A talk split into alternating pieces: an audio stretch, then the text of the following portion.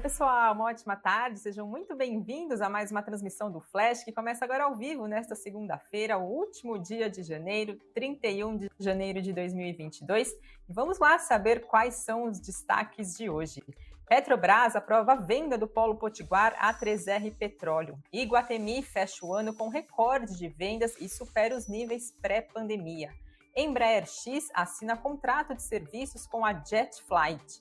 Americanas abre novo programa de recompra de ações e anuncia juros sobre capital próprio. A Anatel volta a analisar a venda da Oi Imóvel nesta segunda-feira e mercado financeiro eleva estimativa de inflação para 2022 e também 2023. Temos outros destaques do dia, fiquem ligados aqui na nossa transmissão e aproveitem, como sempre, claro, para deixar aqui o seu like, a sua curtida, se vocês gostam do que a gente traz diariamente aqui para vocês.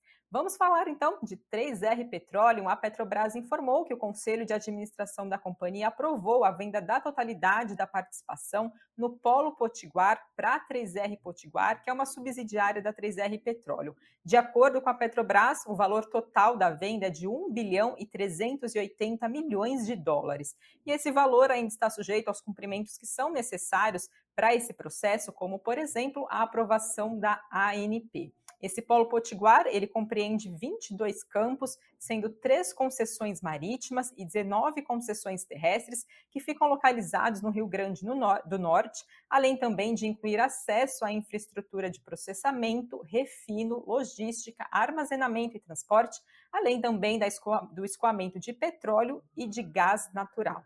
Com essa notícia, a gente viu os papéis de 3R Petróleo reagindo positivamente hoje, logo na abertura do pregão, lideravam as altas do Ibovespa por volta do meio-dia, subia 3%. Trouxe algumas análises depois dessa notícia e para Levante Investimentos, a Levante apontou que seguindo seu plano de adquirir ativos maduros do processo de desinvestimentos da Petrobras, a 3R Petróleo realiza a maior aquisição da história da companhia, mudando seu patamar tanto de produção quanto também de incremento de reservas, se posicionando como um dos maiores players do setor.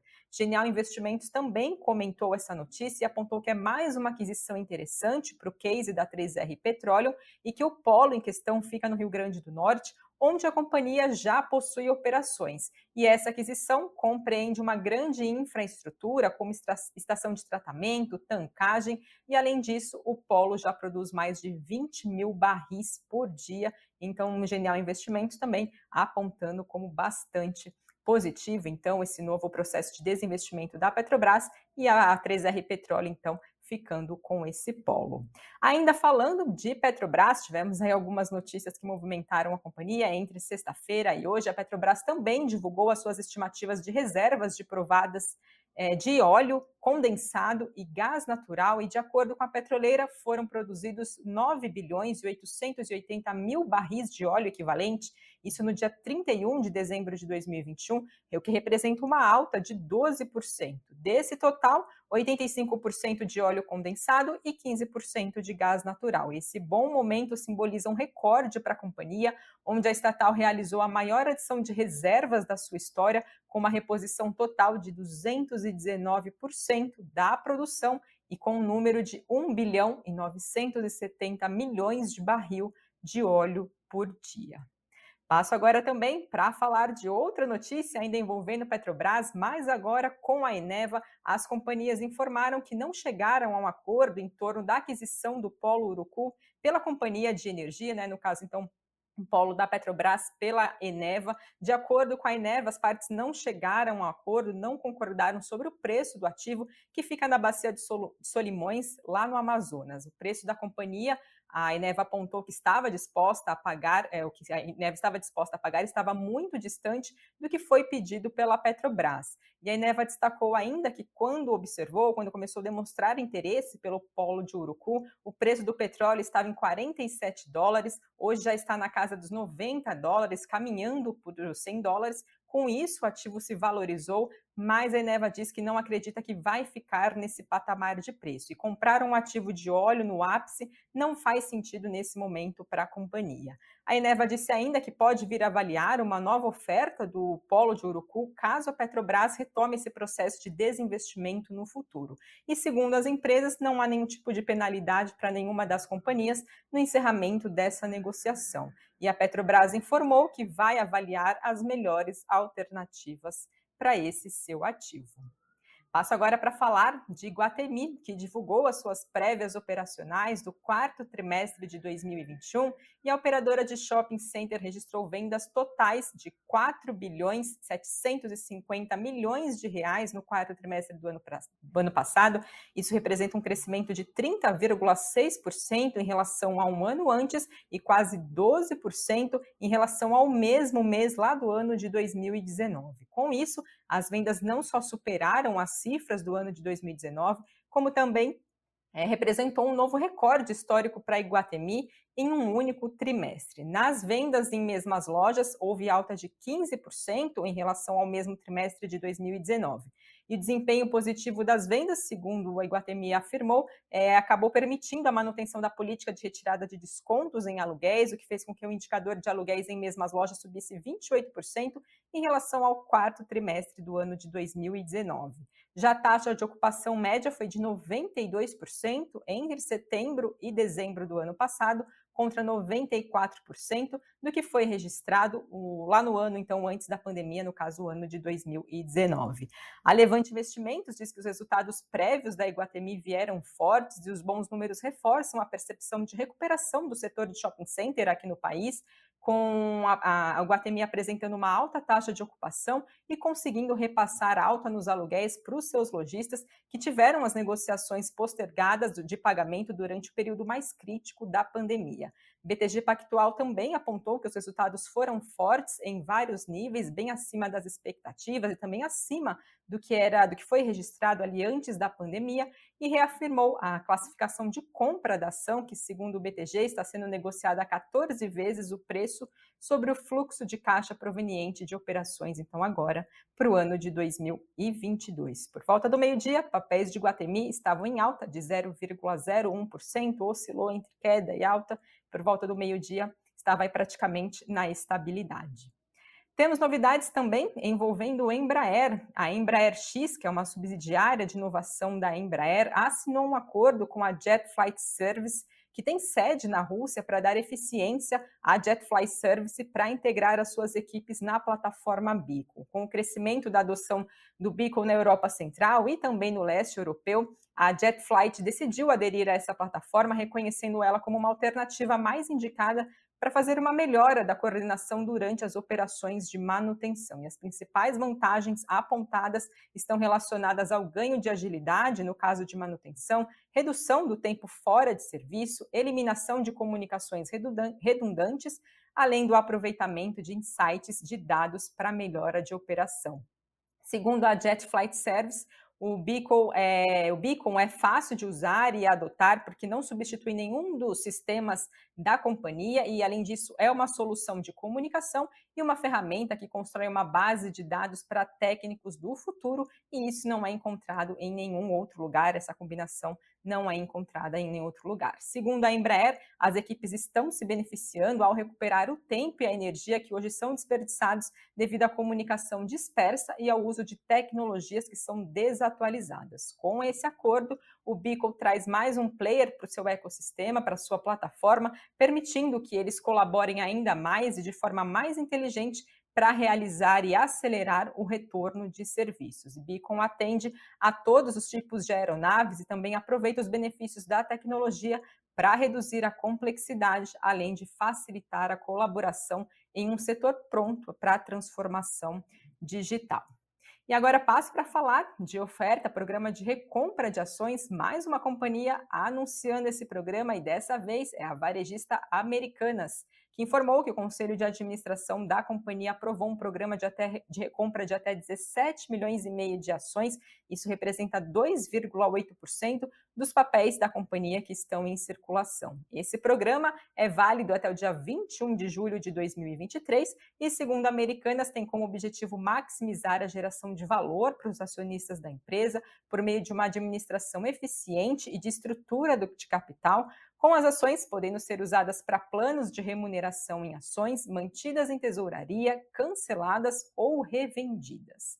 Além disso, o Conselho de Administração da Americanas aprovou na sexta-feira distribuição de juros sobre capital próprio no valor bruto total de 550 milhões e 600 mil reais. Isso representa um pagamento de 6 centavos por ação aos acionistas da companhia e o pagamento vai ser feito no próximo dia 9 de março.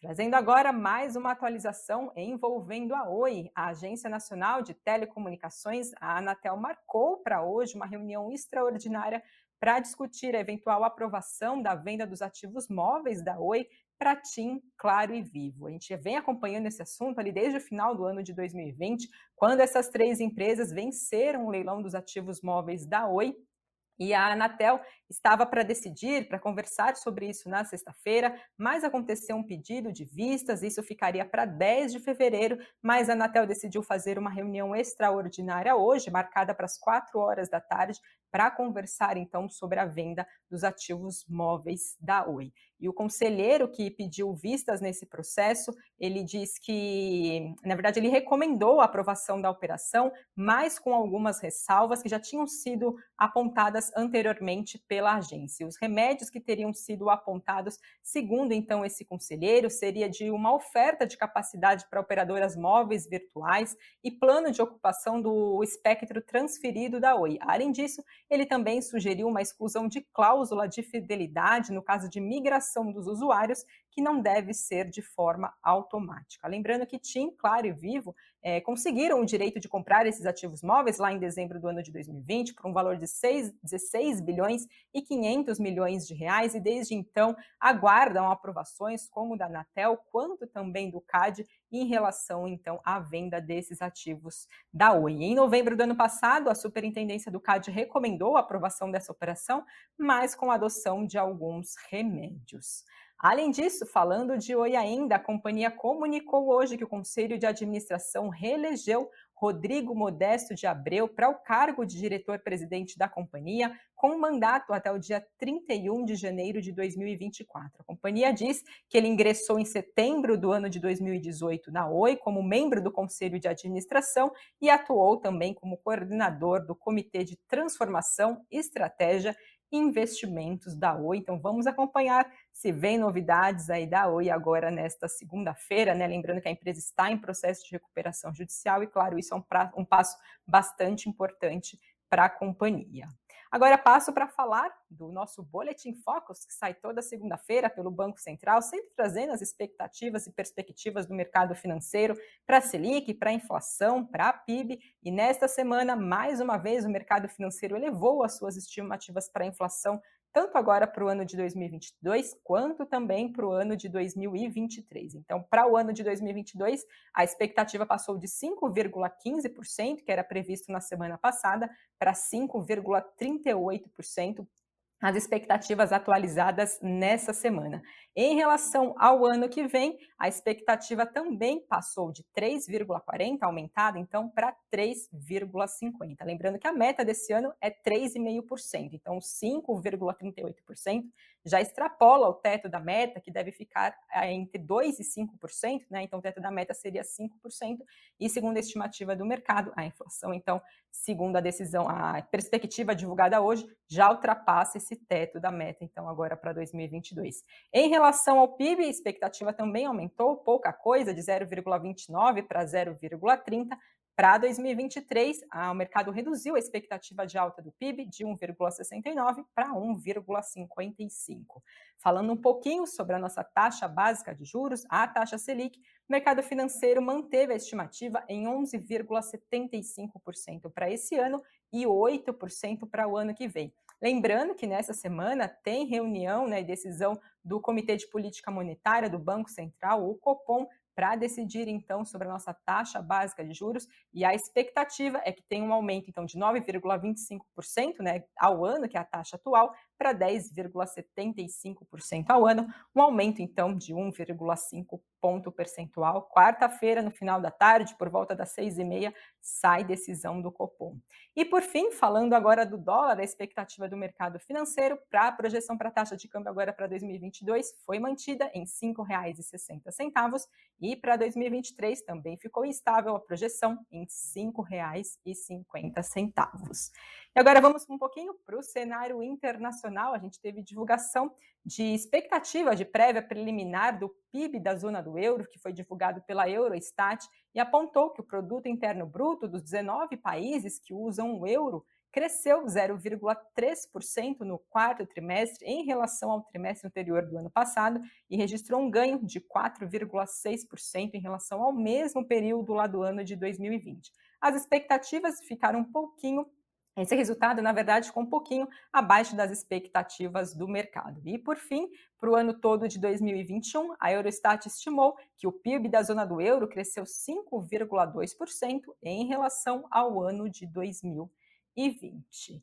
E agora vamos falar do nosso cenário de empregos aqui no país. Hoje o Ministério do Trabalho informou, saiu o CAGED, informou que o Brasil gerou 2 milhões 730 mil empregos com carteira assinada no ano de 2021.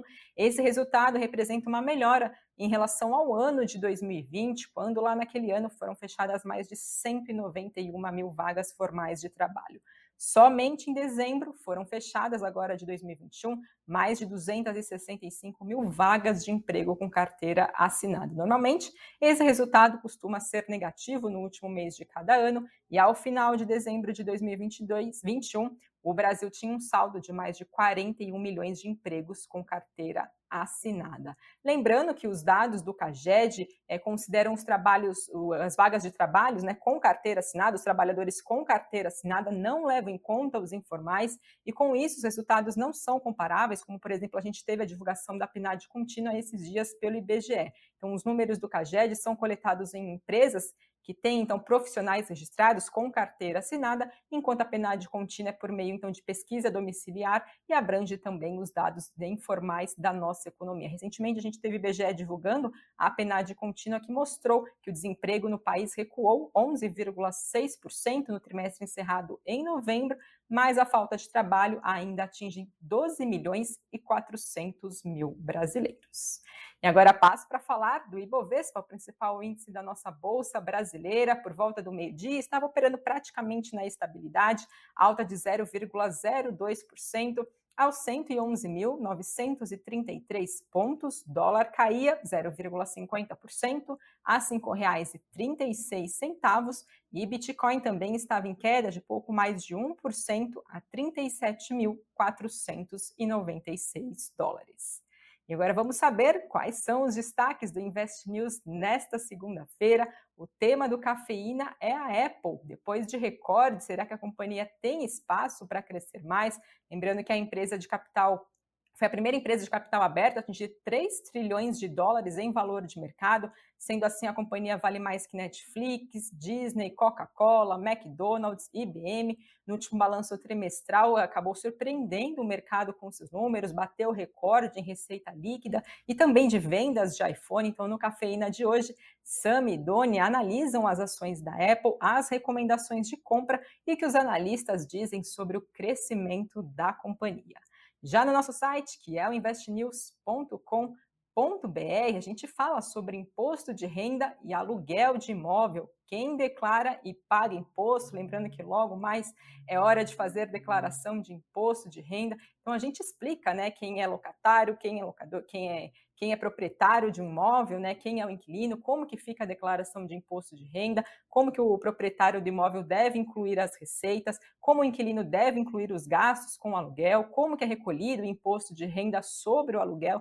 Então, para você que tem um imóvel ou que é que paga aluguel, né, aproveite então para conferir mais detalhes nesse conteúdo, que é no nosso site, investnews.com.br. Claro, tem mais notícias lá que a gente vai atualizando no decorrer do dia, para vocês sempre seguirem bem informados. E além disso, dentro da nossa programação, tem também o Boletim Invest News, seis e meia da tarde, ao vivo, sempre trazendo a participação de um analista da Nuinvest. É um bom momento também para vocês tirarem dúvidas, mandar as perguntas de vocês. Os analistas também sempre participam respondendo as questões de vocês e, claro, trazendo o que acaba movimentando o mercado financeiro no decorrer do nosso dia. E com isso, pessoal, eu encerro a transmissão de hoje. Quero agradecer a todos vocês que nos acompanharam e amanhã eu estou de volta. Até lá!